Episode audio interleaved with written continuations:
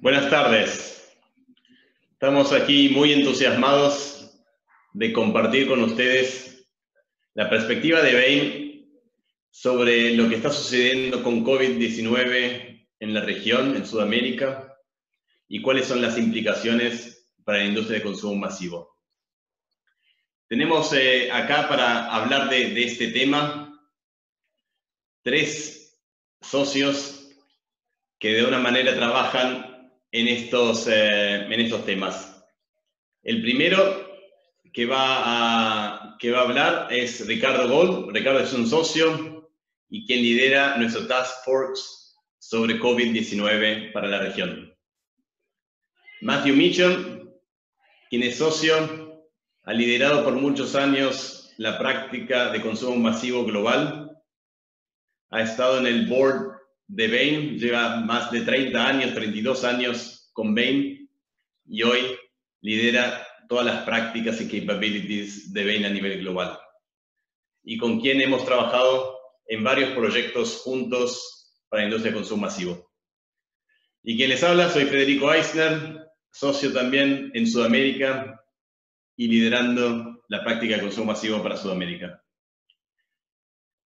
Para ordenar un poquitito el, debate, solamente para dejarles claro, tienen ahí abajo en el Zoom un QA, pueden acceder ahí y ahí pueden escribir su pregunta, apretar Enter y vamos a ir contestando las preguntas a lo largo del webinar y vamos a dejar un tiempo para una conversación donde responderemos, ojalá, todas las preguntas que ustedes tengan. Así que pueden empezar a medida que vamos avanzando con eso. La agenda que tenemos hoy es que Ricardo arranque contando un poquitito los escenarios macro sobre Sudamérica. Después voy a contar cuáles son las tendencias a nivel del consumidor en base a nuestros estudios que hemos hecho para Sudamérica. Y después Matthew va a contar cuál es la implicancia de la industria de consumo masivo a nivel global y qué estamos viendo que las compañías están haciendo para planificar la recuperación y salida de la crisis. Así que, Ricardo, empiezas tú con los escenarios macro. Gracias. Hola, buenas tardes a todos. Mi nombre es Ricardo Gold, socio de Bain. Eh, soy brasileño, entonces antes de partir ya les pido disculpas por, por el portuñol. La idea es compartir algunas de las mensajes de nuestro punto de vista sobre el COVID eh, para acá, para Sudamérica. Eh, es una parte chica del punto de vista completo. Entonces, si ustedes tienen duda, cualquier otra duda sobre cualquier otro punto que, que no hablemos hoy, por favor, eh, envíen preguntas tanto acá por el Q&A cuanto por, eh, por otro, por correo después. Entonces, la idea, voy a partir hablando de algunos temas eh, más globales antes de, antes de entrar en los detalles do que como estamos mirando acá en Sudamérica. Bueno, los diferentes países estamos dividindo la epidemia en, en cinco etapas, uh, a donde hoy los principales países de Sudamérica, acá en Sudamérica, Chile, Colombia, Argentina, Perú, Brasil, uh, concentran más del 90% de los totales de los casos, ¿no?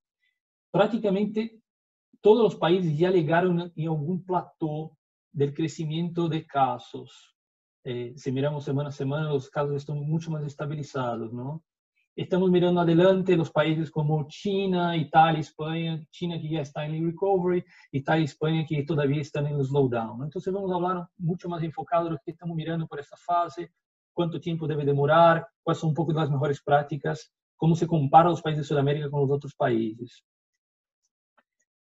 Mira, la primera mensaje que es positiva es que cuando miramos el, el pace de, la, eh, de los virus acá en Sudamérica, está bastante más lento do que los países europeos, ¿no? Ese gráfico es un gráfico en escala logarítmica, ¿no? Entonces, pero es, es posible mirar que los países de Sudamérica están generando un plató antes de los países europeos em parte porque justamente partiram com medidas uh, muito antes do que los países europeos. ¿no? Esos dos gráficos es solamente justamente para recordar ese punto más global. ¿no? A la izquierda tenemos el comportamiento del número de nuevos casos en, en China, Italia y España a partir del momento del lockdown.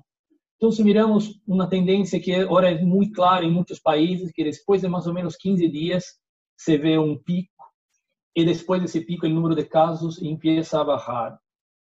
A la derecha tenemos el mismo gráfico, pero para Suiza y Austria, dos países que tomaron la decisión de hacer las medidas de lockdown con mucho menos casos do que Italia y España. ¿no? Y la, también tuvieron eh, un, un, pico, pero tuvieron un pico ya un poco menos de 15 días y como mostrar después, tuvieron una retomada mucho más rápida después de la, del pico.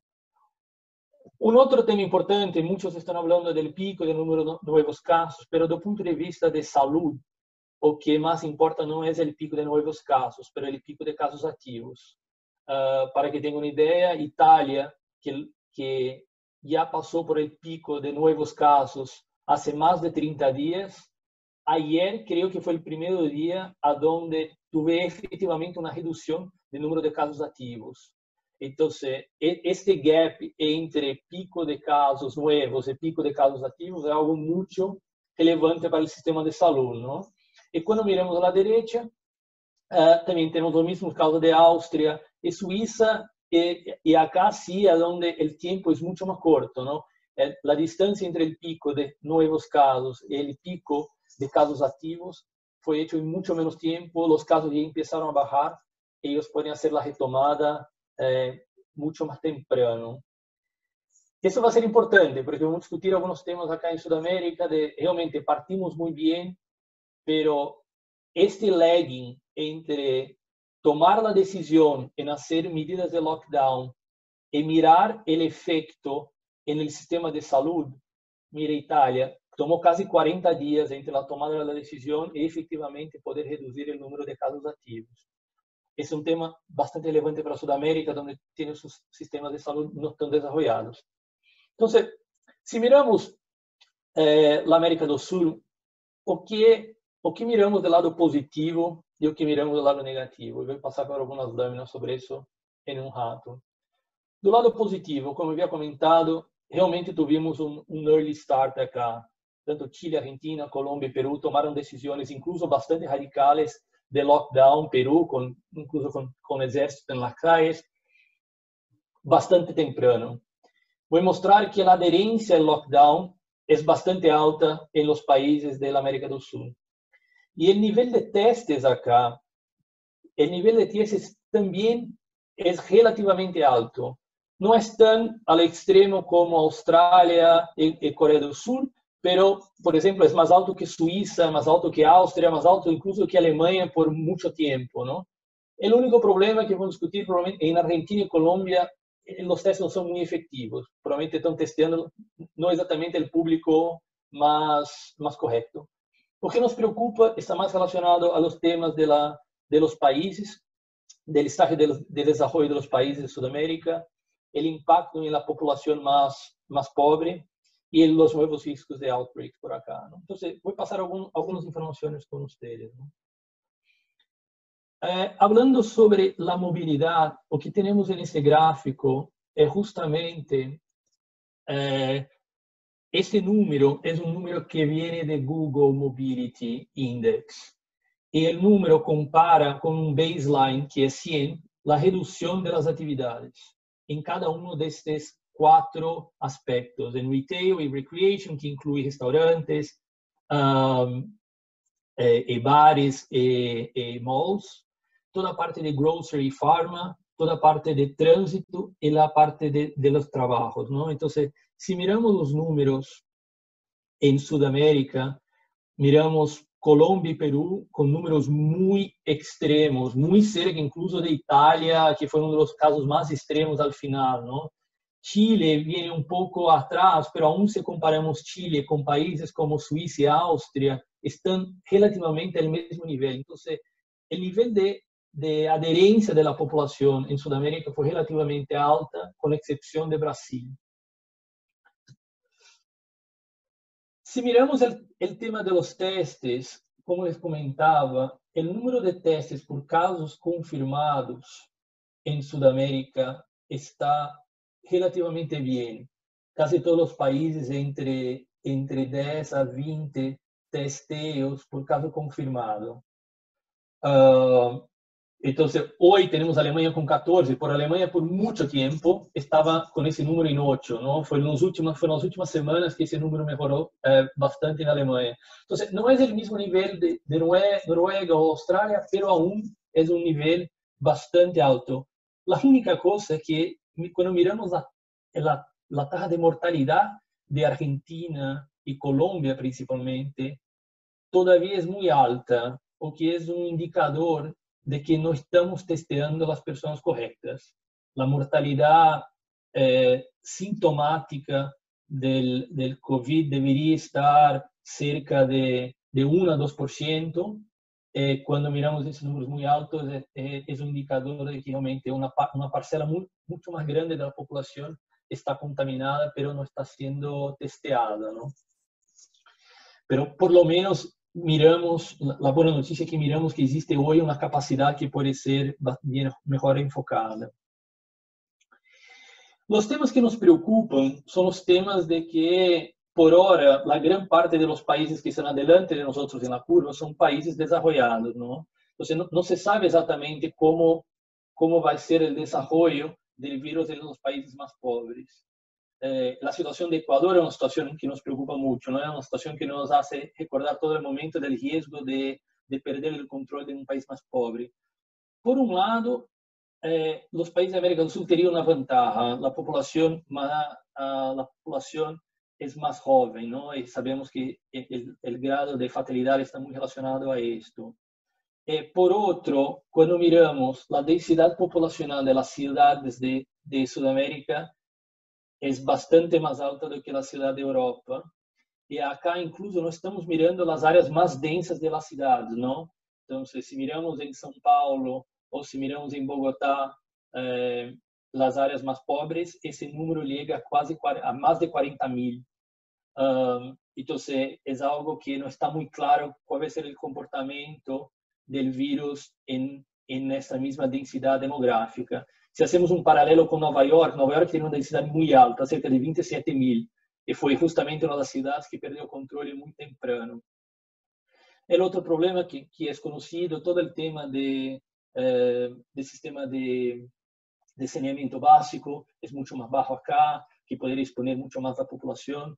E por último, o número de habitantes por casa, que também é muito mais alto. E isso é muito relevante, porque quando se toma a decisão de fazer um lockdown, eh, el, tema, el tiempo entre el lockdown y el pico es de 14 días, justamente porque los primeros 7 días tú tienes la contaminación de las personas que estaban contaminadas, pero todavía no tenían los síntomas. La segunda mitad, los segundos 7 días, es justamente las personas que, que se contaminaron dentro de casa, ¿no? Entonces, por es que el pico demora 14 días para llegar al pico. Entonces, tener mucho más gente dentro de las casas va a generar una contaminación mucho más fuerte durante, durante esos periodos. E por último, o tema de, de public transit, que acá cambia, cambia mercado a mercado. Pero novamente, entender bem como o vírus vai se comportar em cidades e países aún em desenvolvimento é algo que não há muitos data points para que podemos mirar afuera e entender o comportamento por acá.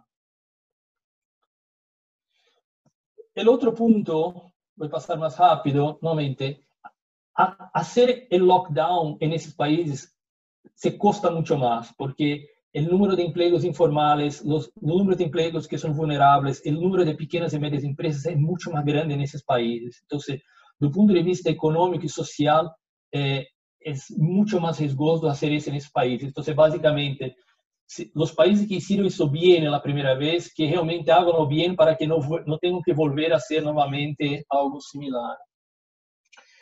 Justamente el otro problema es justamente ese risk de outbreaks nos preocupa un poco justamente definir bien ese punto a dónde volver con la economía, porque si se pierde el control y se vuelve un segundo, un segundo outbreak acá en Sudamérica, sería, nuevamente, sería mucho, tería un alto costo social uh, para realmente hacer, tomar otras medidas uh, en el mismo, en el, tan extremas como, como fueron tomadas anteriormente.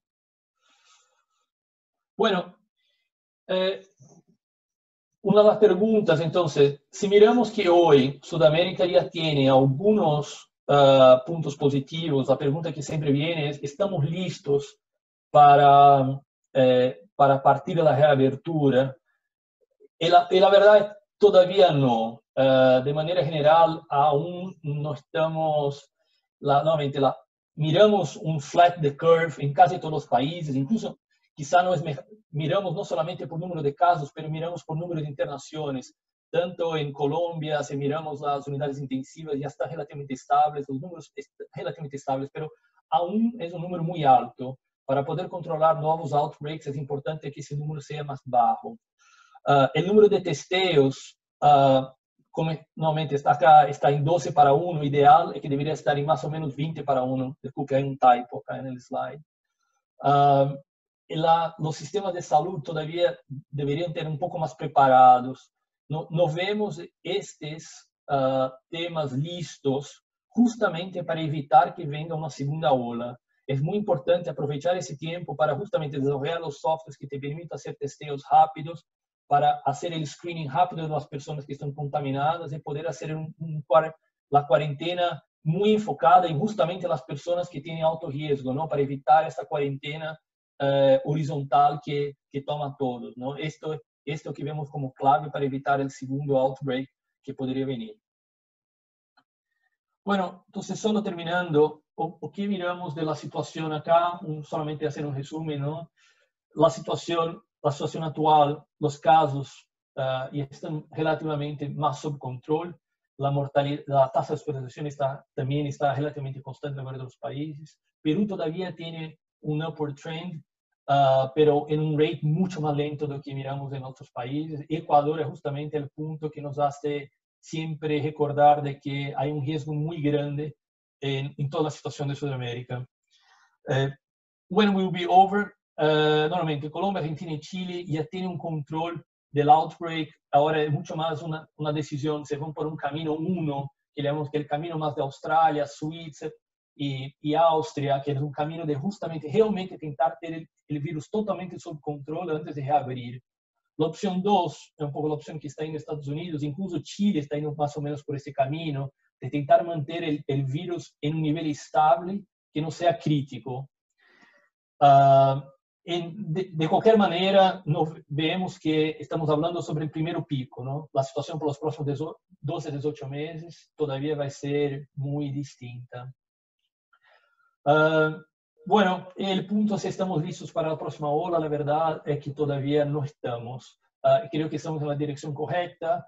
Muchos países están desarrollando los, aplicativos para hacer screening, aumentando su capacidad de testeo, pero todavía no vemos esto implementado en todos los países.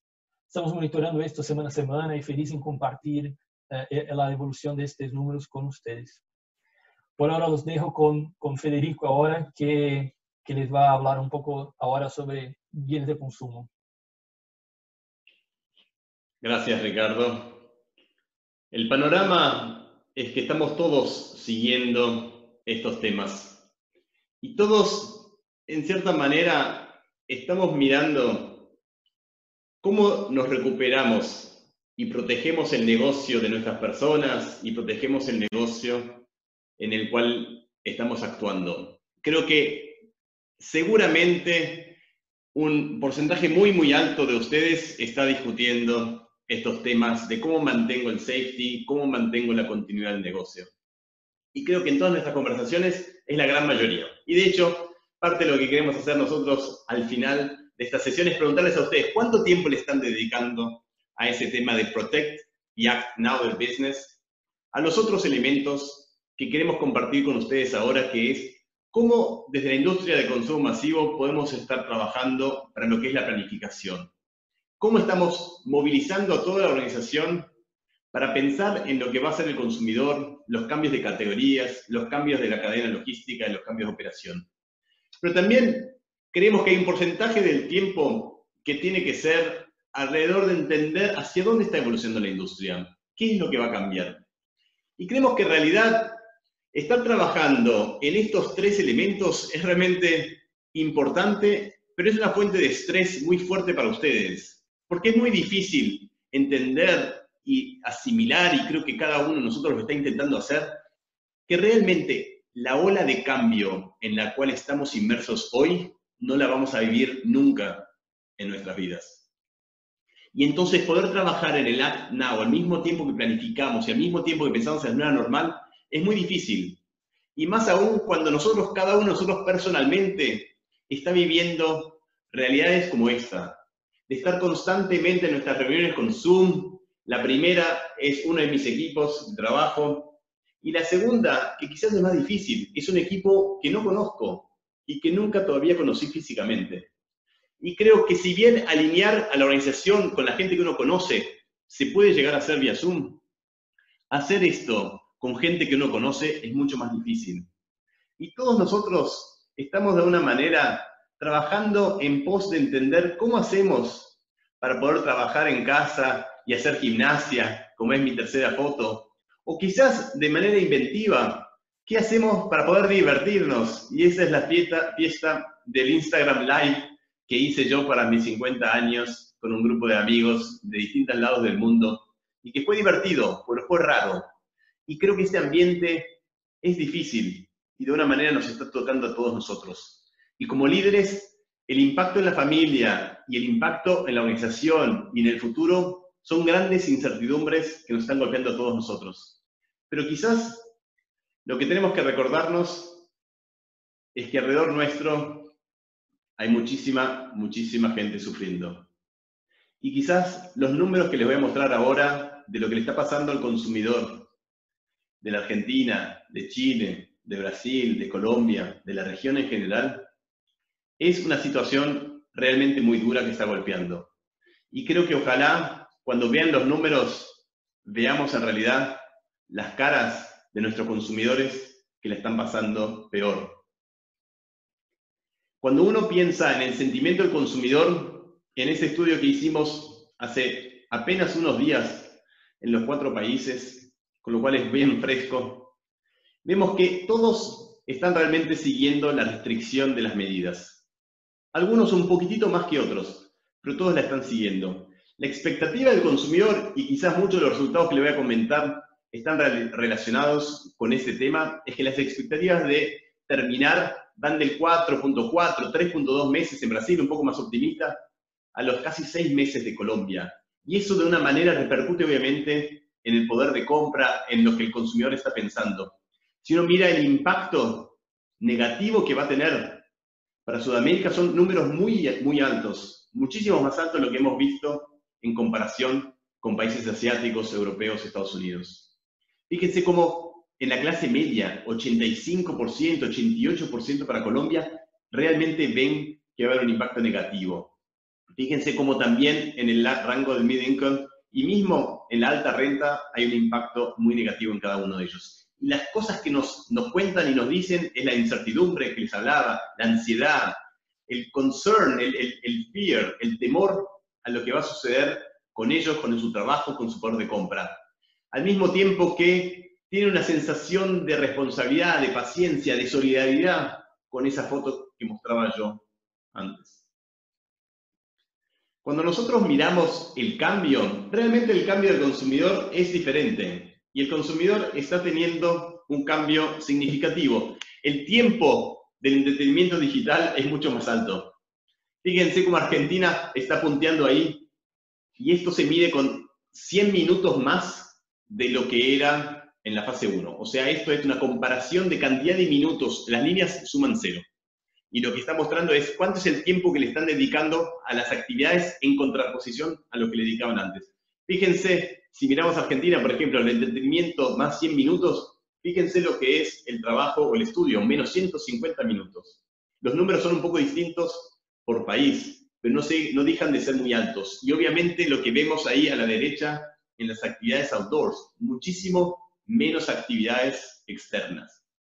Lo que nos da un, un entendimiento de querer entender qué es lo que el consumidor está haciendo en cuanto a su panorama de mirar cosas nuevas que está queriendo hacer.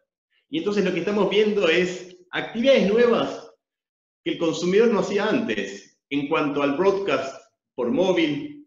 Me salté la en el, en el broadcast por, eh, por, eh, por móvil, en lo que está haciendo, en entender nuevos poderes de compra, en lo que está haciendo en cuanto a compras online en banca, en lo que es entretenimiento, pagos para entretenimiento online. Fíjense cómo está creciendo las educaciones online, el trabajo de software, el, el app en Meals. O sea, cada uno de ellos son todas nuevas actividades que está haciendo el consumidor. Y cuando uno piensa en la industria y piensa en ustedes como líderes en la industria de consumo masivo, es ¿qué es lo que estoy haciendo para poder captar esta oportunidad?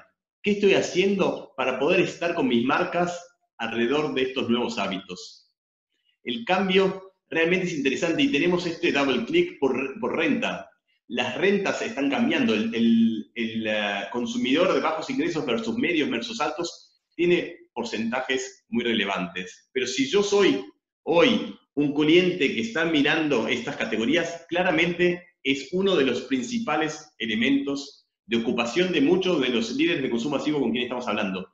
¿Qué es lo que tengo que estar haciendo para poder entender lo que está pasando al consumidor? Pero también, ¿qué es lo que estoy haciendo yo como marcas para posicionarme de una manera distinta? Lo que entonces nos llevó a una discusión de decir, ¿cómo estamos respecto a esto en cuanto a las categorías? ¿Cuánto es el gasto que estamos teniendo por categoría en función de lo que es lo que hemos agrupado como esenciales, fresh food, packaged foods, bebidas, de lo que hemos llamado esenciales, pero otros home care, personal care o, pet food, y algunos no esenciales. Y ven lo que es la diferencia de lo que yo entiendo y me imagino que ustedes como gerentes de categoría o líderes de empresas de consumo masivo, cuando uno se, cuando se identifican en estos verticales, es lo que le está sucediendo en sus números. El gran decrecimiento de todo lo que es Games Apparel, fíjense el rojo, que es el porcentaje de gastos menos, versus lo que es bebidas también, con un número significativamente menor, y obviamente algunos casos con menores decrecimos. Y obviamente ven lo, lo antónimo, ven como home care realmente es quien se está llevando un mayor crecimiento y ven que las diferencias de una manera no son tan distintas. Quizás Argentina de una manera está eh, decreciendo menos, pero todos tienen un impacto importante. Lo que quisimos hacer después es sentarnos para mirar y decir, ¿cómo está esto en servicios? ¿Qué es lo que está haciendo en, en servicios? Y lo que ven aquí es cómo está el impacto en las distintas categorías de restaurantes, de entretenimiento, de travel, lo que es well-being, beauty, fitness, lo que hemos puesto aquí como maintenance tanto de nuestros vehículos, casas o lo que es educación. Y cada una de las barras es cuál es el cambio del spending a medida que pasa el tiempo en su perspectiva de lo que está gastando menos hoy, medio término o largo plazo. Y quizás el punto importante es primero, fíjense los negativos, que es el neto entre que esté gastando más contra menos todos son negativos. Todos tienen una percepción de que van a gastar menos.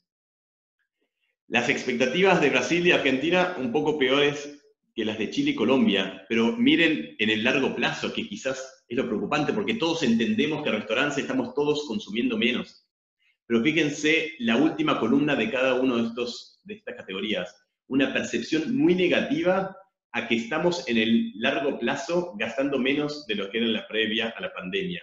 Miren en restaurantes, miren en travel, miren en fitness. En general, en cada una de ellas a largo plazo, una sensación de que voy a gastar menos, que evidentemente está relacionada con un tema de perspectiva y de confianza hacia el futuro. Lo que quisimos después es decir, pero este cambio de categoría, ¿están siendo leales a las marcas que compraban antes o estos cambios de percepción se están yendo a marcas más baratas. Y lo, que vemos es que efectivamente una de las tendencias importantes que vemos en consumo masivo y que lo estamos viendo a nivel global, pero lo estamos viendo mucho en la región, en Sudamérica, es el flight to value. Fíjense aquí cinco categorías esenciales. Hemos puesto fresh food, packaged foods, bebidas, home care y personal care. Y lo que quisimos resaltar es el rojo que es justamente el cambio de hábito de los consumidores que están yendo a, en su cambio de comportamiento de marca, están yendo a marcas más baratas. Y fíjense que en cada una de estas barras está si el cliente, si el consumidor es segmento bajo, medio o alto. Pero miren la diferencia, si uno mira de la derecha hacia la izquierda, en personal care, la relación de 1 a 3 en promedio entre el alta renta que está, está consumiendo menos de, de, buying cheaper, de, de, flight to value, contra el low, ¿no? Evidentemente el renta baja está migrando tres veces más que el de renta alta. En home care también está casi dos veces y media de cambios de hábitos a flight to value. Fíjense en bebidas, ya es 1 a 3 esa relación. Fíjense en packaged goods, de alguna manera 1 a 2. En fresh foods es bien interesante, como las marcas más baratas, el cambio realmente es muy significativo y ya es casi, podríamos decir, casi 3, 4 veces más o menos, tres veces y pico de cambios entre alta renta y baja renta. Ahí lo ven por país.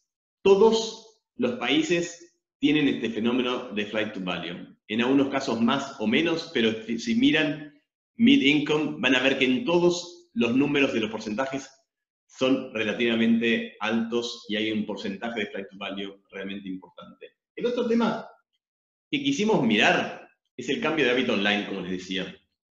El cambio de hábito online, realmente una de las discusiones, y creo que más que lo va a tocar, es ¿Cuánto de esto va a quedarse? Una de nuestras discusiones, de hecho, que tenía hoy a la mañana con uno de los CEOs de consumo masivo importantes aquí en la región, la discusión de cuánto relevante es el e-commerce en este momento de cambio de hábitos y cuánto las compañías están realmente mirando cómo hago para captar todo ese hábito online del futuro. Si uno mira es cuánto es el porcentaje que estaban pensando de gastos de cambios de gastos en el offline versus online.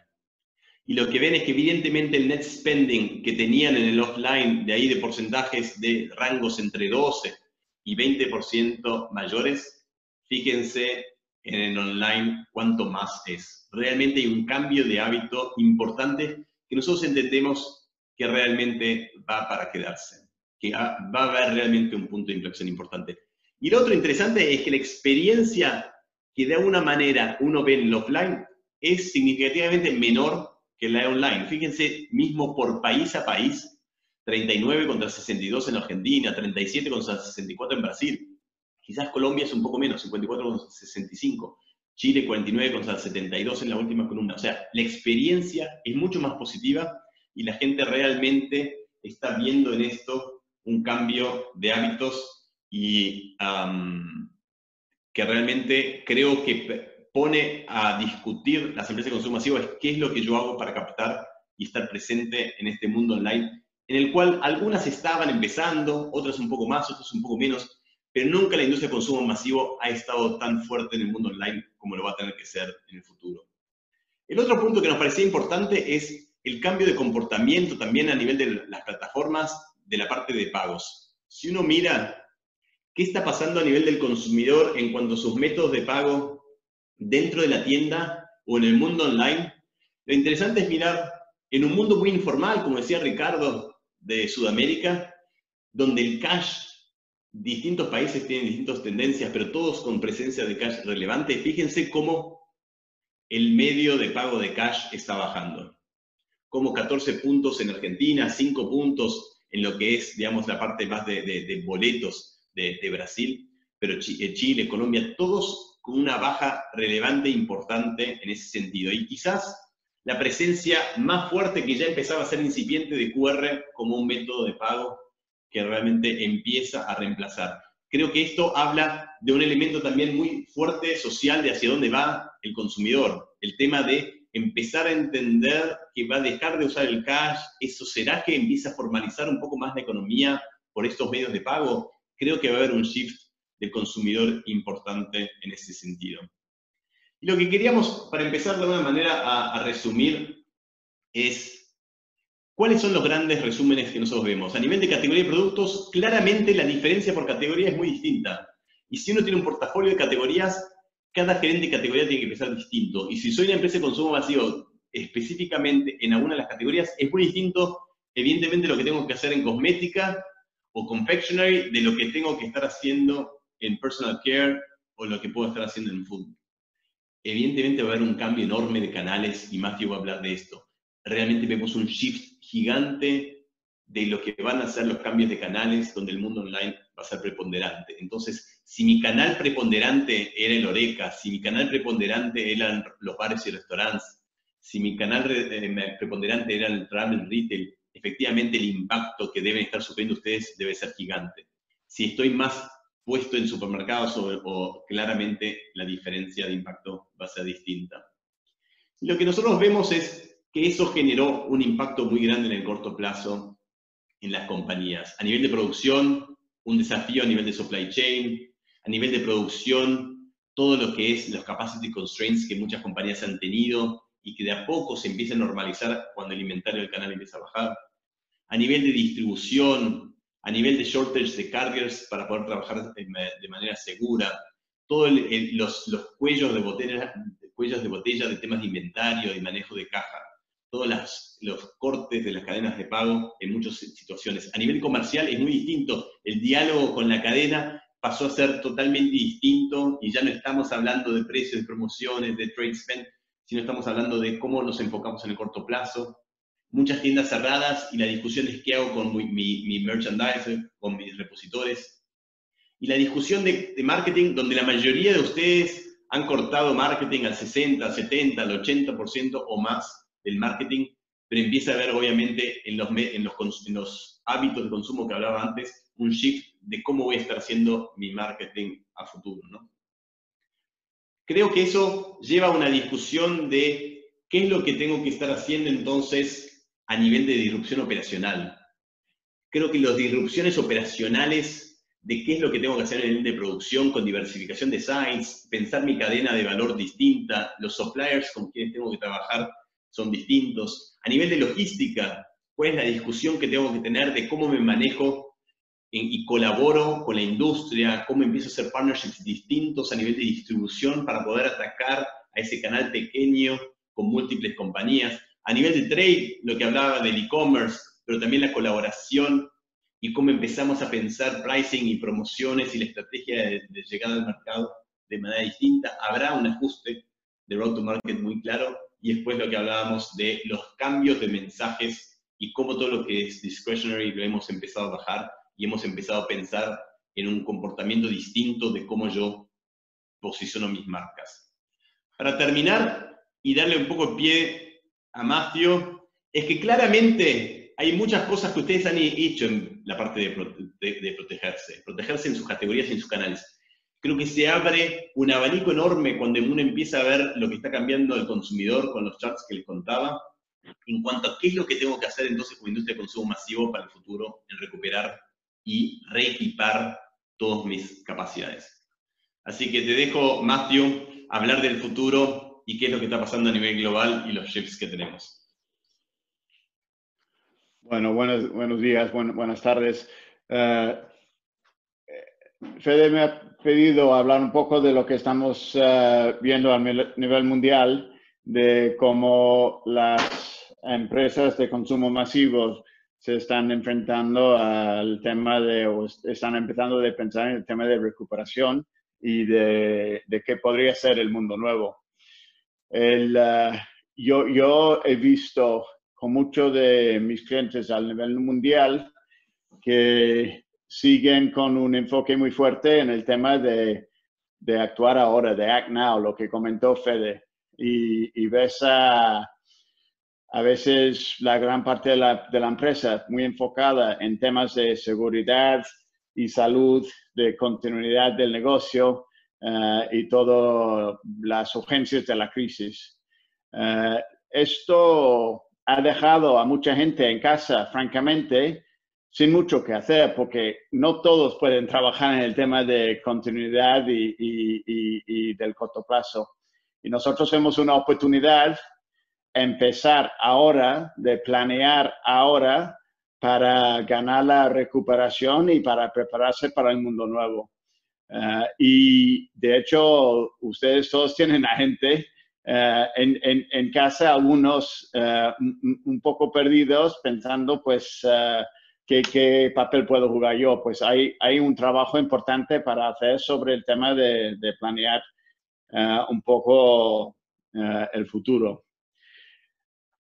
Si pasamos a la próxima gráfica, lo de, lo de China, lo, interesante es, bueno, China de alguna manera es casi el caso ideal, digamos, en el sentido de que reaccionaron muy rápidamente, relativamente, uh, uh, no según todos, pero uh, actuaron bastante rápidamente, pusieron controles muy duros Uh, tienen una cultura de máscara, de higiene, de, de, muchas cosas. Uh, lanzaron todo un programa de, de pruebas, de testing, tenían uh, el tracking por móvil y, y, lo, controlaron, lo controlaron bastante. realmente es interesante, si ves, era los inicios de las primeras semanas, días de, marzo, que empezaron de volver a abrir uh, grocery, de, de, abrir, bueno, malls y, y, specialty retail, restaurantes un poquito, uh, y, y, el tema de, uh, de, cines recién abriéndose, pero con muchas restricciones. Lo interesante es, si, si ves la, la, la gráfica siguiente, la recuperación, bueno, como uno hubiera esperado en, uh, enero y, febrero, el impacto de, todos los controles en el uh, eje uh, vertical, ves el cambio enero-febrero contra el año pasado, bajaron muchas categorías y a la derecha de la gráfica subieron, obviamente, algunos ahí con el holding y, y compra para la casa, etcétera. Pero en marzo, que, que este, ya estaban em, empezando de abrir, uh, muchas categorías seguían con, uh, con crecimientos muy bajos, bueno, con, con no, sin, sin, nada de recuperación. Lo, lo, lo, interesante es, en teoría, China es el, el caso bueno. Uh, el, el, el, problema con el, tesis es que aún en el caso bueno está tardando mucho en recuperarse. ya estamos finales de abril y estos datos no han mejorado mucho. Uh, y yo creo que, y, mis clientes, algunos de mis clientes me dicen con sus negocios en China, están sentados en, en Londres y dicen, no me hablen de, de, China, no es China, es Wuhan, lo han controlado y no es un, no, no es un ejemplo que, que a mí me va a decir mucho de lo que va a pasar. Uh, y yo creo que hasta cierto punto tienen, uh, tienen razón. Uh, y, y, aún en, en, este modelo tan controlado, les está tardando mucho en recuperarse. Tal vez en Europa ahora, Italia podría ser el país más interesante para estudiar y entender y ver cómo va transicionando esto en, en, Europa y, los Estados Unidos. Bien, como en la próxima gráfica, como ha comentado eh, Federico, vemos curvas de recuperación, como ha comentado Ricardo, eh, bastante distintas por geografía. Si ves, por ejemplo, en el tema de optimismo del consumidor, y, bueno, ya eh, eh, Fede ha comentado sobre consumidores de, de, South America eh, con su perspectiva de si, si, va a ser positivo o negativo. Básicamente en China la, la gente sigue siendo muy optimista. El, el, tema de social distancing, que sabemos todos que vamos a vivir con ello durante mucho, mucho tiempo, en, en, en Europa es, es, tema complicado. En, en Asia eh, lo, lo, asumen uh, fácilmente.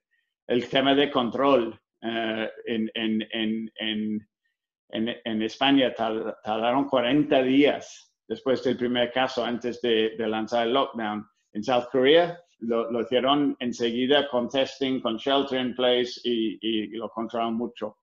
Todos estos factores, si, si, es el optimismo, si es la seguridad eh, financiera de cada, de cada uno, eh, si es el contexto del mercado, eh, esperamos ver curvas muy diferentes por varios países.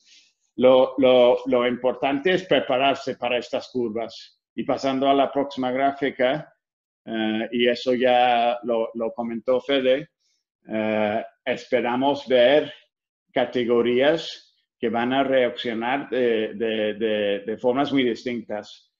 Hay categorías y canales que han bajado mucho y luego tal vez van a tener, eh, si, si vuelves, Fede, uh, al, al, tema de las categorías. Estoy. Eh, hay, hay, hay, categorías que, que, que, han bajado mucho, que tal vez van a recuperar con, con algo de aceleración. Uh, otros que han bajado, que van a tardar mucho en recuperarse. Uh, y bien, hay categorías que uh, han, han, han, tenido sus picos ahora en el corto plazo del pantry loading y de toda la compra de crisis, uh, que seguramente esto va a impactar la, la recuperación y, y, y, y, la demanda. Para nosotros, en el recovery, lo más importante es poner ahora la base para po poder medir por canal, por categoría, qué está pasando en detalle. Hoy en día, con el Big Data, con el acceso que uno tiene a datos de móviles, de datos de, de foot traffic, de datos de, de, de, casi cualquier cosa hoy en día, y los datos de compra, cuánto rato la gente eh, están esperando, eh, pasando en, un, en, en, en, una tienda comparado con un restaurante. Todos estos datos nos van a poder dar eh, un sensing muy importante de, de, de, de, lo que está pasando y lo que va a pasar en el mercado. Entonces, lo importante, uno puede tener sus, sus focas y sus, uh, sus modelos, pero realmente lo importante es estar encima de los datos para poder ver y predecir y ganar la recuperación. El, la otra, el otro elemento muy importante de la recuperación es el tema de aprovechar los experimentos naturales que estamos sufriendo hoy en día. Son, es que yo, yo tengo clientes que es casi impo imposible medir la efectividad de su media, de su publicidad, porque son tan grandes que gastan tanto dinero, que siempre están gastando dinero, que they're always on, y es, es muy difícil ver variabilidad del, uh, del, del, gasto y del impacto de la publicidad. Ahora estamos pasando por un momento que, que, jamás ninguno de nosotros va a vivir otra vez en nuestras carreras, de, con el corte de, de publicidad que, que, hay muchas empresas que a nivel mundial han cotado para el Q2 80% de su direct marketing de plano. Están en 20%. Tenemos la oportunidad todos usando test and learn, usando uh, experimentos, A-B testing, de volver a poner publicidad en el mercado, pero hacerlo con pruebas para entender y maximizar el retorno sobre la publicidad. Yo, tengo clientes que tienen la expectativa, la esperanza de poder, uh, después de la crisis, volver a tener el mismo impacto de publicidad, 100%, digamos, si, si, gastaban 100 antes, gastan 20 ahora, volver a tener el impacto de 100, pero tenerlo gastando 70, 80.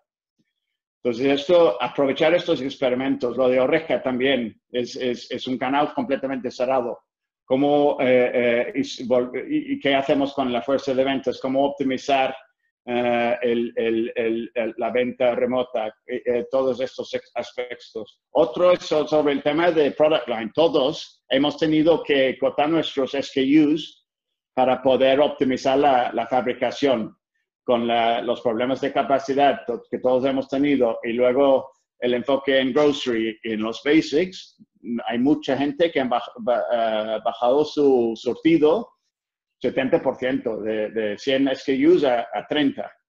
Bueno, ahora tenemos la posibilidad de, de, de, no volver a poner todos los SKUs en el, en, en, el mercado, o por lo menos usar Test and Learn para solo eh, volver con lo, lo idóneo.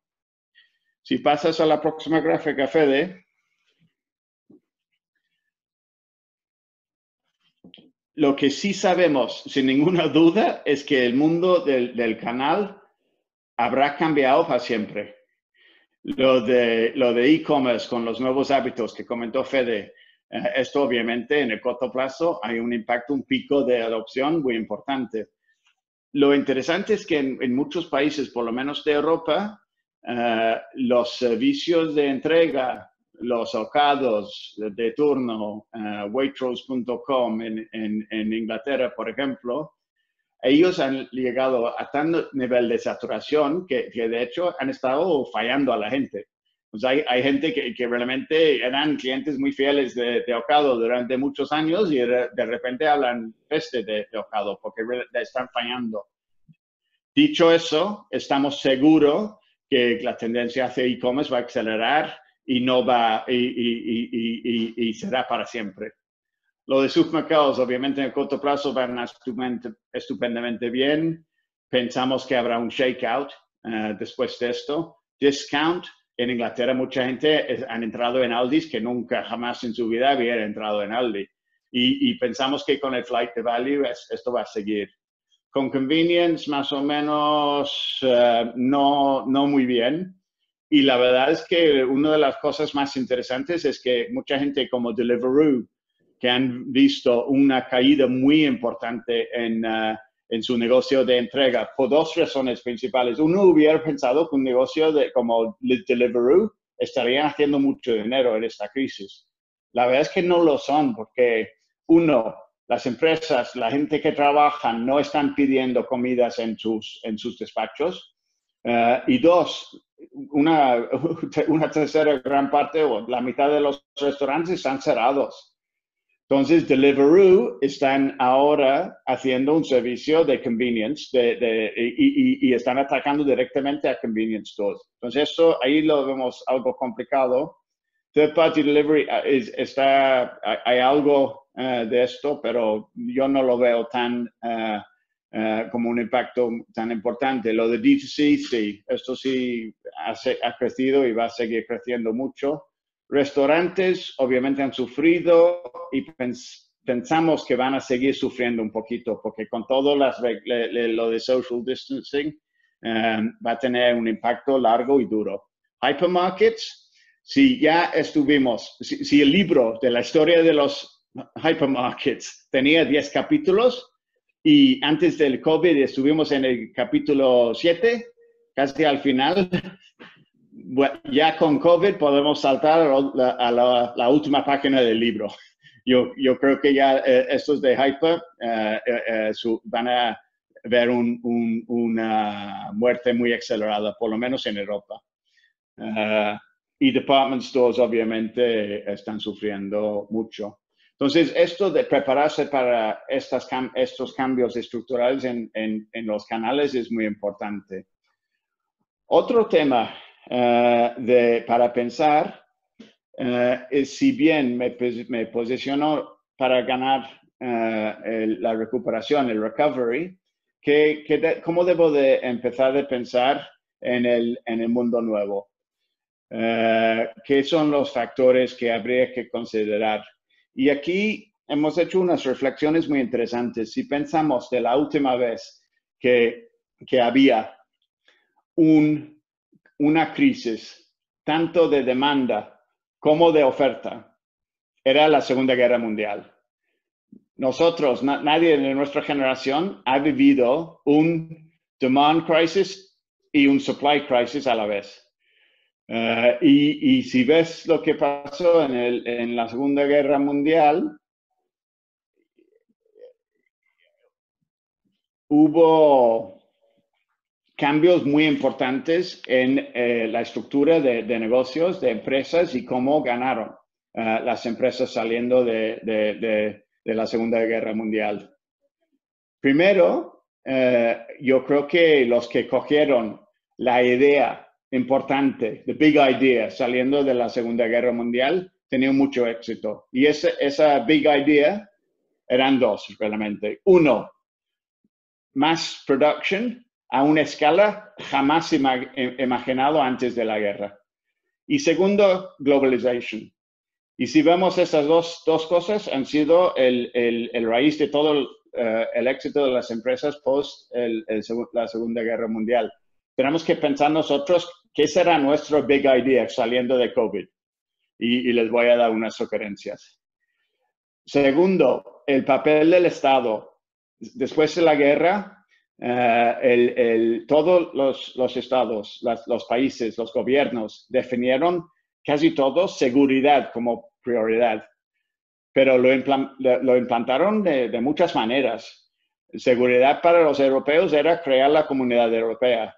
Seguridad para los uh, americanos era hacer todos sus enemigos aliados para ir en contra de los rusos y invertir mucho en armas.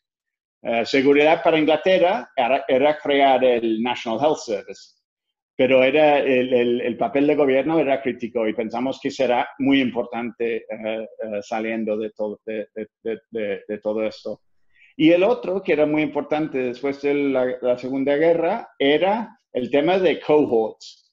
Habían jóvenes que fueron a la guerra con 19 años como soldados y salieron, si sobrevivieron, uh, seis años después, 25, uh, como coroneles, uh, y volvieron a la, se fueron a, a, a, negocio y crearon empresas que, que tenían un, que, que, parecían mucho a ejércitos. Pensamos que COVID va a tener un impacto, que, que la edad de, de, la época de, de, de, empresas tipo ejércitos ya se acabó.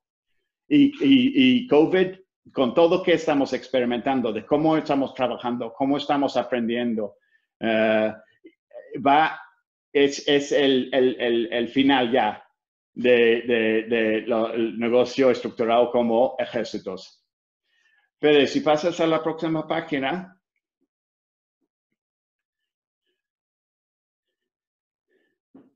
a ver si puedes. Tiene un pequeño delay.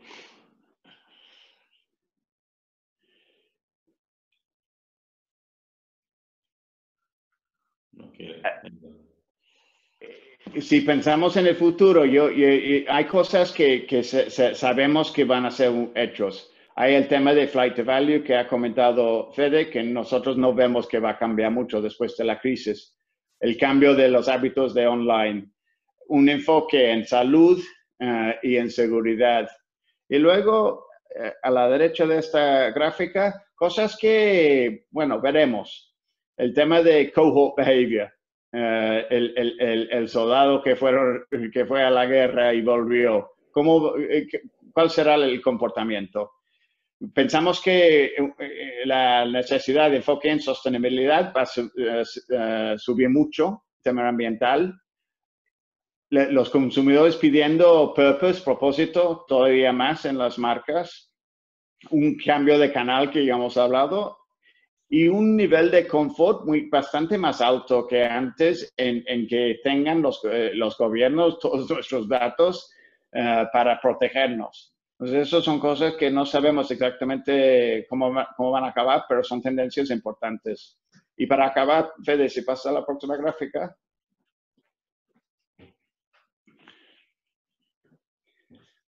Algunas sugerencias que podría ser el big idea o cosas para pensar uh, en, en, en, consumer products. Primero, lo de post-globalization. Esto es otro te uh, tema que, que si, uh, si, estuvimos en el capítulo 7 de los 10 capítulos del, del, de la fase de la era de globalization, yo creo que otra vez puedes saltar a la, la última página y ya acaba el libro. Uh, esto para los CPGs es un tema muy importante. ¿Qué va a pasar con China? y contra los Estados Unidos. ¿Cómo va a impactar uh, eso en nuestros negocios? Que todos hemos vivido en un mundo de consumer products que estaba basado en un concepto de, de, de, globaliza de globalization. ecosistemas que venían antes, pero ahora yo creo que van a tener mucho más uh, impacto. Y, y, no solo ecosistemas uh, tradicionales, digamos, pero también con gobierno the firm of the future, esto es el cambio de, de la empresa como ejército a una empresa mucho más horizontal, mucho más de, network, mucho más de aprendizaje, mucho más de experimentos, mucho más plano, cambiado para siempre. De, la venganza de la ciencia, esto sí es algo que espero que, podría tener un impacto, eh, que, vuelve el tema de, hechos y, de confianza en, en ciencia otros modelos de capitalismo y obviamente mucha disrupción.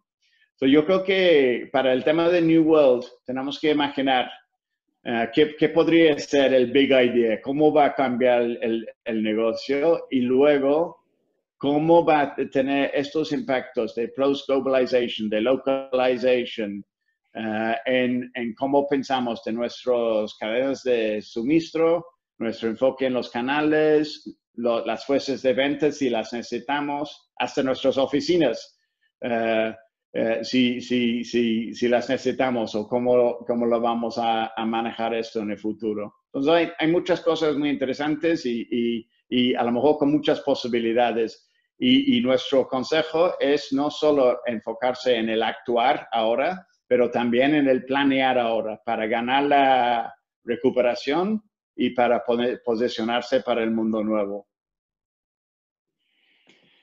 Buenísimo, gracias eh, Matthew. Tenemos eh, muchas preguntas aquí de, varios que están, eh, que están en, el, chat. El chat arde, como dicen los chicos.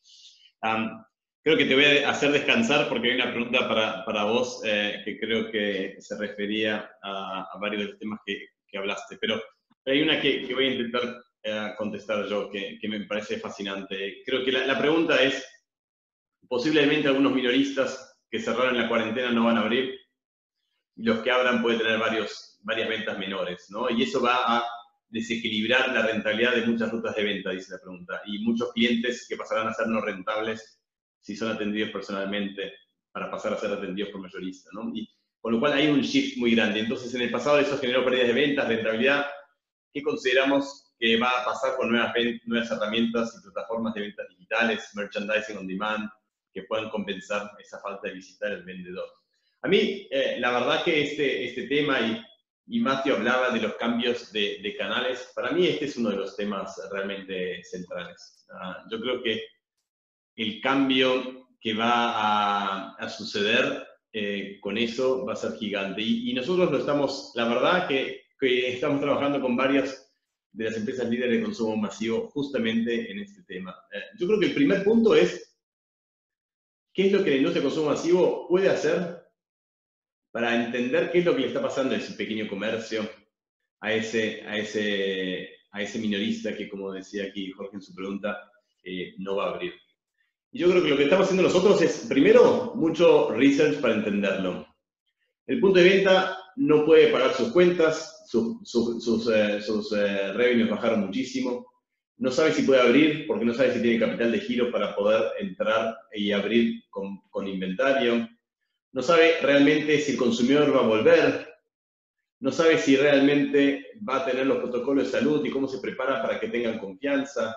Eh, entonces, la verdad que muchos minoristas se sienten de una manera con un, un, nivel de incerteza muy grande. Y una de las preguntas que nosotros le hicimos de hecho esta es súper hot de ahora, es cómo se sienten con las empresas de consumo masivo que les sirven, si se sienten abandonados o si se sienten apoyados. Y más del 60% está diciendo que se siente abandonado. Entonces yo creo que el primer punto para mí de la pregunta es, ¿qué es lo que la industria de consumo masivo está haciendo para acercarse a esos minoristas que realmente tienen un desafío enorme y pueden perder su negocio? Y creo que la industria lo primero que tiene que hacer es estarle cerca y ver cómo actúa cada una de las empresas o sector a sector, categoría a categoría. El segundo punto es que yo creo que sí va a cambiar toda la logística, que yo creo que la entrega en el negocio B2B de llegarle a ese minorista va a cambiar, las rutas de ventas van a cambiar, los drop sizes van a bajar, si los drop sizes bajan tienes que consolidar con otros portafolios, con lo cual la ruta del mercado yo creo que va a cambiar significativamente y creo que hay un elemento ahí súper importante en ese, en ese sentido. Y creo que la otra pregunta que a mí, el otro aspecto que a mí me parece súper importante es cómo de una manera va a entregar ese minorista al consumidor, con lo cual también creo que va a cambiar las capacidades digitales que tienen que tener estos minoristas para poder atender al consumidor, con lo cual realmente creo que el shift va a ser enorme en cómo la industria de consumo masivo se le acerca a ese punto de venta como sector, qué es lo que van a hacer con las cadenas de, de supply hacia esos puntos de venta, qué capacidades hacer para que ellos se entreguen, creo que realmente ahí el shift va a ser tan grande y creo que va a ser uno de los elementos más relevantes para el industria de consumo masivo de cómo trabajar con esas rutas más chicas, que realmente es verdad lo que dice Jorge, van a cambiar su rentabilidad y creo que hay que cambiar ese shift. Así que me parece que es un elemento importante para hacer. un segundo punto, y hay varias preguntas, pero acá eh, Daniela me hizo recordar que queríamos preguntarles a ustedes, antes de seguir contestando, porque hay una pregunta para vos, Matthew, es ¿Qué es lo que ustedes piensan de las tendencias que mostró Matthew? ¿Cuál de ellas ustedes creen que son las más relevantes? vamos a testear, Matthew, aquí, qué es lo que la gente piensa de lo que tú dijiste.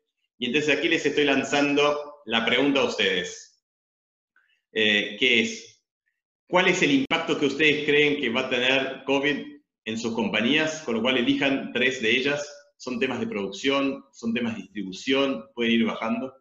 Son temas comerciales, un poco el punto de Jorge, las tiendas van a cerrar, son temas de marketing. Después la segunda pregunta que es, ¿cuánto tiempo le están alocando? Eh, creo que más que lo decía, ¿cómo están consiguiendo alocar entre el, el, Act Now y el Plan Now? Con lo cual aquí varias preguntas y opciones para decirles qué es lo que ustedes piensan sobre eso. Y la tercera, que habla del shift del consumidor para adelante. ¿Cuáles creen de las tendencias que mostraba Matthew, ¿cuáles creen que son aquellos shifts más relevantes que pueden hacer? Mientras contestan, eh, Matthew, aquí todo el mundo en este mundo de Zoom pueden hacer, eh, y ahí veo ya varias respuestas, la, voy dejando abierta, pero hacen multitasking. Y creo que la pregunta, de una manera que aquí hacen es, ¿Cómo crees que deberían hacer las empresas de consumo masivo para entender esa nueva normal? ¿Qué, ejemplo podrías contar? Obviamente sin contar la empresa, pero ¿qué ejemplo tú, tú, ves de que están realmente eh, tratando de entender en todo ese ruido de data y de tendencias y de cambios, cómo hacer y cuál es tu recomendación para que aquí los líderes que están escuchando puedan empezar a, a generar un poco de orden y de feedback de ese cliente consumidores para poder prepararse para esa nueva normal y reequiparse? El enfoque principal de, de, de, o donde estamos por lo menos haciendo la mayoría del trabajo en esto es uh, uh, en, uh, en, Italia. Yo, yo, muchos de los multinacionales tienen mucho interés en qué va a pasar en Italia. Y lo que estamos haciendo con ellos es, es creando acceso a todos los bases de datos que comenté antes de, datos de móviles, datos de movimiento, datos de, compra, de pago, de tarjeta de crédito, eh, para que tengamos una, un, baseline para poder medir todos los experimentos.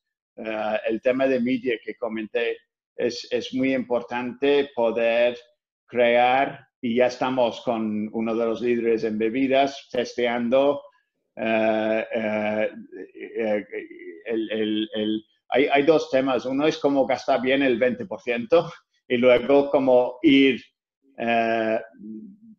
poniendo otra vez la inversión que habías quitado para gastar el 20 estamos uh, haciendo mucho A-B testing de temas digitales, de tanto de contenido, de, de canales y, y, y, cómo distribuir los mensajes. Y luego es, es, crear el baseline para poder medir uh, en, en, en el, el, sensing de Big Data de, del movimiento de la gente. El problema que tiene la gran mayoría de la gente es que el inventario está en, en, unos sitios muy raros. Esto no es como una crisis antes. Hay, hay mucho inventario en las casas, eh, inventario en las casas, hay mucho en, en la cadena. Uh, y, y, poder modelar esto y entender esto para el tema de pricing después de esto. Va a haber inflación, ¿cómo vamos a, manejar este tema? tema de promo, vamos a, podemos volver a poner promo con todo el test and learn que usamos en publicidad también. tema de SKUs, uh, si realmente vamos a simplemente volver a fabricar todo lo que fabricamos antes. Entonces, no, nosotros pensamos que, que, organizarse ahora para poner el baseline de todos los datos uh, que uno podría imaginar para usar para hacer un test and learn gigantesco en cada, cada, cada aspecto del negocio. Está buenísimo. Quizás uno de los puntos que, que, estamos viendo mucho, y acá hay otra pregunta, y esta para, para ti, Ricardo. Eh, muchas empresas para poder planificarse están armando escenarios y están intentando hacer sus escenarios por categoría, canales, pero saben que Obviamente que la tendencia, dice acá la pregunta, eh, depende de si se van a abrir estos restaurantes, si no se van a abrir. ¿Cómo, ¿Cómo, con toda la maraña de información que hay sobre los escenarios por estado, por provincia, por municipio y, la salida de recuperación, cómo crees que las compañías de consumo masivo deberían estar haciendo para poder tomar lo que está sucediendo a nivel de COVID en sus escenarios de, ventas y de, negocio para adelante? Ok, bueno, buena pregunta. Eh, primero, para, para hacer cualquier escenario, tú necesitas tener algún grado de confianza en los datos. Y esto cambia mucho de, de país a país. Hay Chile probablemente el país donde las informaciones hoy son las más confiables, eh, a donde se puede saber básicamente a cualquier momento los números de casos, los números de internaciones, los números de testeos, incluso esa información a, nivel de, a nivel de comuna, ciudad de comuna dentro de Chile. ¿no? Eh, en el otro extremo tenemos Brasil, que todavía no solamente está testeando muy poco, uh, creo que durante la presentación enfocamos mucho más en los países eh, hispanohablantes, no hablamos tanto de Brasil, ¿no? pero situación es completamente distinta. Brasil testea muy poco y además de esto hay un lagging entre hacer el testeo y tener la respuesta del testeo eh, enorme, un promedio hoy de 7 a, de 7 a 15 días todavía. Entonces, es muy difícil saber cuál es la situación real uh, en Brasil aún en ese momento. Entonces, el primer punto es justamente garantizar que las empresas entiendan la calidad de la información que están manejando. Dos es aún nosotros no recomendamos hacer una planificación baseada en un escenario. Aún recomendamos mantener más de un escenario abierto uh, porque hay distintos caminos que se puede ir. Para los países, principalmente Chile, Colombia, eh, potencialmente Argentina, que ya están cerca de, de estar en este plató uh, ahora ya se puede mirar algunos números para entender cómo va a ser los slowdown va a ser pasar. Entonces, recomendamos mirar primero el número de hospitalizaciones, eh, probablemente el número más confiable que hay, porque mismo el número de nuevos casos es un número que cambia, porque cuando tú haces más testes, tú identificas más casos, entonces no significa que es algo malo, uh, pero el número de hospitalizaciones te da una mirada mucho más segura do que realmente está passando com a saúde do país e que realmente poderia generar um lockdown mais forte ou mais blando. Eh, el otro, la, el indicador de movilidad. Hoy hay tanto de Google como de Apple que están relativamente disponibles y se puede mirar un poco de cómo va la movilidad en cada una de las regiones. El tercero, la, y había hablado sobre el sistema de salud, pero entender un poco del nivel de la capacidad del sistema de salud en las distintas regiones porque normalmente la respuesta política o gubernamental viene muy fuerte como una consecuencia de, la, de una respuesta de un potencial eh, colapso del sistema de salud. Entonces, esos son los principales leading indicators que recomendamos a monitorar. Eh, y nuevamente, trabajen con más de un escenario. Nosotros tenemos una, una metodología que llamamos Signing Post. Justamente, tenten identificar cuáles son los escenarios finales posibles e quais são os indicadores que poderiam levar a um cenário ao outro para poder cambiar de decisão se realmente partimos mirando de que os números estão apontando mais a um segundo, um cenário mais, digamos, pesimista ou mais otimista, ¿no? Está bueno. Gracias. Acá hay otra pregunta aquí de, de mi amigo Roberto, no voy a decir su, su apellido para no delatarlo. Um, con quien hemos trabajado bastante tiempo juntos. Eh, ¿Qué mirada sugieren respecto al suministro de materias primas e insumos que estaban localizados en Asia? ¿Tenderá a ampliar la base de proveedores? Eh, ¿Serán localizados más cercanamente? Creo que uno de los puntos, y aquí Matthew tú puedes complementar también, pero una de las, de las puntas que estamos haciendo eh, nosotros es viendo que el supply chain creo que ha sido en general una mirada muy sin segmentación. Y lo que creemos que realmente tiene que pasar es lo que estamos llamando la segmentación del, del supply chain. Creo que por categoría va a cambiar los, los impactos que estaba mostrando Matthew de cómo se está recuperando y saliendo de la crisis van a ser distintos, con lo cual algunas categorías tendrán que pasar a copackers, algunas otras categorías tendrán que pensar en insumos más cercanos, algunos van a tener que consolidar entre plantas, eh, mucha discusión de cooperación entre empresas, donde un poco siguiendo el, el forward looking que decía Matthew, se están corrigiendo, se están cambiando las fronteras entre las empresas donde hay mucho más colaboración de lo que había antes. Entonces, yo creo que realmente el supply chain tendrá un impacto enorme y la gente tenderá a pensar mucho más en cómo consiguen ser mucho más flexibles, cómo consiguen ser resilientes, cómo consiguen ser mucho más rápidos en su manera de pensar el supply chain. Pero evidentemente eso va a llevar tiempo, ¿no? Con lo cual creo que pensar el supply chain por segmentación en función de las categorías donde estoy, de los canales, de los cambios de volumen, de cómo compartir y repensar las cooperaciones entre las empresas, creo que va a ser un elemento que va a cambiar mucho en, consumo masivo. No sé, Ignacio, si tienes algo y tienes una perspectiva tuya ah, personal sobre lo que estás viendo a nivel mundial sobre este tema. Yo creo que en general, eh, bien que ahora mismo uh, duele mucho la cadena de surtido y, el supply chain y todos tenemos muchos problemas de, plantas que están cerradas, de, transportistas que no pueden llevar producto, es que es un, es un desastre y, estamos todos sufriendo. Pero yo creo que tenemos los supply chains mucho menos complicados que, el mundo, por ejemplo, de alta tecnología. Yo creo que eh, ellos tienen problemas estructurales muy importantes con cómo llevaban todos sus componentes de un país a otro para ponerlos todos juntos en, China y luego mandarlo a otro sitio y acabarlo en otro sitio.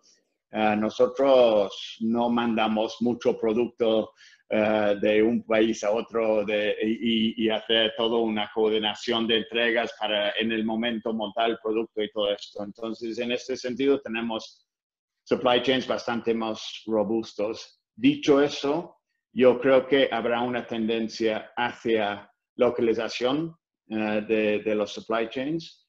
Yo creo que habrá una tendencia hacia crear más redundancia en, los supply chains, hacerlos más uh, resilient, como dijo Federico, y habrá también un, un patrón hacia automatización y aplicación de robotics y mucha inversión en capital. Yo creo que vamos a ver una ola, una ola de, de inversión en capital, uh, en, en, en, robots, en automation. Y yo creo que esto va a venir en un momento que por el, el, el choque de, de, de, supply and demand que comenté antes, será otro provocador de, inflación. Entonces habrá una necesidad de, capital en una situación de inflación por eh, supply and demand que creo que va a crear mucha complejidad para todos. Eh, hay algunos países que están más acostumbrados a otros a manejar el tema de inflación, eh, pero yo creo que hay, mucho, mucha gente, trabajando en nuestro negocio a nivel mundial en, otros países que no han vivido por ciclos de inflación. Entonces esto será algo nuevo. Y, y, y, el tema de, de, inversión, de capital investment, será un tema muy importante en los, próximos años. Voy a terminar la, encuesta porque también hay acá varios de los comentarios son que necesitan escaparse para una reunión de las 7 y, quieren un mini break eh, y si no, vamos, por lo menos 7 de Argentina, 6 o 5 de otros países. Um, pero, pero de alguna manera quieren, quieren soltar. Entonces voy a, hay varios que no han contestado, no se han animado, a ver si, Matthew, si las respuestas coinciden con cómo tú hubieras ordenado, ¿ok? Así que we're gonna test you. Um, les comparto entonces aquí las, eh, las respuestas. La verdad que me parece espectacular, muy interesante. Um, la primera pregunta hablaba entonces de los impactos uh, de COVID eh, hoy, ¿no? Y, aquí les estamos pidiendo que eh, eh, elijan algunas tres. Fíjense cómo obviamente, y creo que debe de esperarse, ¿no? El tema de las tiendas cerradas, 66% pusieron el tema de las tiendas cerradas el impacto enorme, creo que lo que hablábamos, ¿no? Pequeño comercio, para muchos de, los, de, de la fragmentación de canales es un tema súper importante y, va a generar un impacto enorme, ¿no? el tema de producción, todo el tema de supply challenges, muy relacionado. El tema de distribución, claramente con un tema de inventario también como un elemento importante. Y el cuarto, todos los cambios eh, del consumidor, ¿no? Y hacia digital, que es lo que hablábamos, ¿no? Con lo cual creo que salieron aquí los cuatro primeros, el tema del marketing a nivel de los habits, el tema de las tiendas cerradas, el tema de la distribución con el unequal supply demand y el tema de, producción como un, tema relevante. ¿no? Y creo que eso habla un poco de lo que estábamos hablando, de cómo la cadena de valor va a tener que ser diferente. la segunda pregunta era, ¿cuánto tiempo le estaban dedicando aquí a... Tú, más estabas diciendo, ¿no? Muchos de tus CEOs que le están dedicando demasiado tiempo al Protect, que está muy bien para el comienzo, pero que tienen que empezar a pensar en la recuperación y lo que estamos llamando el retooling, ¿no? el, el repensar para la nueva normal. Fíjense que aquí está bastante repartido, pero, pero un tercio casi, un 27% creen que le están dedicando 60-70% al tema de Protect, a 80-90%, 20%. Así que podríamos decir que acá hay un 50% que le están dedicando 60% o 70% más al tema de proteger el negocio, que creo que es natural. El tema es el desafío de las opciones de abajo, ¿no? ¿Cómo le empiezas a dedicar menos al tema de protection y del business continuity, cómo le empieza a dedicar al tema de recuperación y reequipamiento. Y quizás la buena noticia aquí, 20% que ya están pensando en el mix entre recuperación y reequipamiento. Así que son números bastante altos, ¿no? Podríamos decir que acá 35% ya le está dedicando menos del 50% al tema de protect. Así que me parece que es un buen signo. Creo que la discusión aquí para mí en ese tema de recuperación y retooling es un poco lo que decía eh, Ricardo, ¿no? Cómo empiezo a tomar la información macro de los escenarios de COVID para adelante, lo de Matthew, de cómo empiezo a tomar el consumidor para adelante, y creo que ahí es el, tema desafío, ¿no? Cómo empiezo a, planificar de manera de escenarios con data, con tanta data. Y el último a nivel de las tendencias, ¿cuál es la tendencia que creen que está para quedarse? Por suerte coinciden con las tres que hemos puesto como que eran seguras en nuestra opinión. Eh, por lo menos dos de, dos de las tres ustedes también sienten que son seguras. El flight to value claramente va a afectar enormemente, creo que coinciden con nosotros, creo que el tema de orden habits, lo vinimos hablando, también lo ven como muy relevante. Y creo que quizás con, con mucha lógica y vinculado con el tema del online, ponen el tema del channel reset como claramente un cambio muy importante, ¿no? Y quizás de una manera un poco menos los temas de, de behavior de cohort, aunque le ponen un 20%, 20% de sostenibility, así que está bastante repartido los otros. Quizás el único que no ven como un gran tema, el tema del data privacy, level of comfort. Yo creo que eso sí será uno de los temas de gran debate a futuro, de cuánto nos aguantamos eh, la cuánto nos aguantamos el tema de que empecemos a utilizar la tecnología y el contrapunto contra el data privacy. Así que creo que ha sido una discusión eh, espectacular, espero que lo hayan disfrutado. Varios han pedido que les compartamos el material, lo vamos a, a, estar compartiendo y ojalá nos sigan haciendo preguntas, sigamos el diálogo, vamos a seguir conversando sobre estos temas. La verdad que creemos que el mundo está cambiando mucho, como decíamos, nunca van a sentir esta ola de cambios ustedes personalmente y creo que este es el momento para que emerjan los líderes dentro de las compañías los líderes de la industria que empiecen a entender cómo mirar para adelante para recuperarse. Así que muchísimas gracias, gracias Matthew, gracias Ricardo, y sigamos la conversación. Muchas gracias. Gracias.